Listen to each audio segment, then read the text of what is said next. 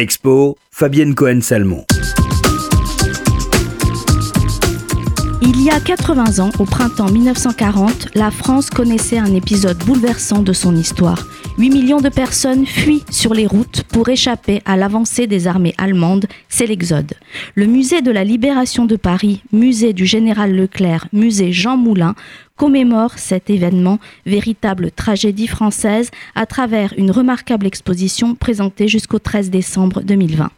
Entre le 3 et le 14 juin 1940, la panique gagne rapidement les Parisiens, dont les trois quarts décident de s'éloigner au plus vite.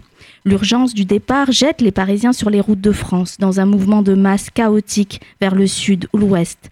Routes encombrées de voitures, de vélos, de brouettes où sont entassées quelques affaires rassemblées à la hâte. La panique se répand dans la population, depuis les notables jusqu'aux commerçants, laissant une ville presque désertée.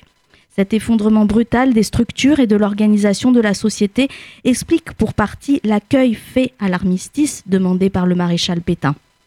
Comme l'explique la commissaire de l'exposition Sylvie Zedman, c'est un moment capital de l'histoire de France qui est relaté dans cette exposition.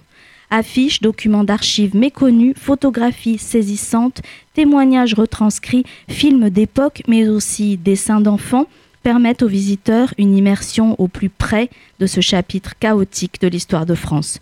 Le visiteur y découvre peu à peu le sentiment d'urgence qui saisit les Parisiens et leur départ en catastrophe pour se retrouver dans la masse de réfugiés qui déferlent sur les routes.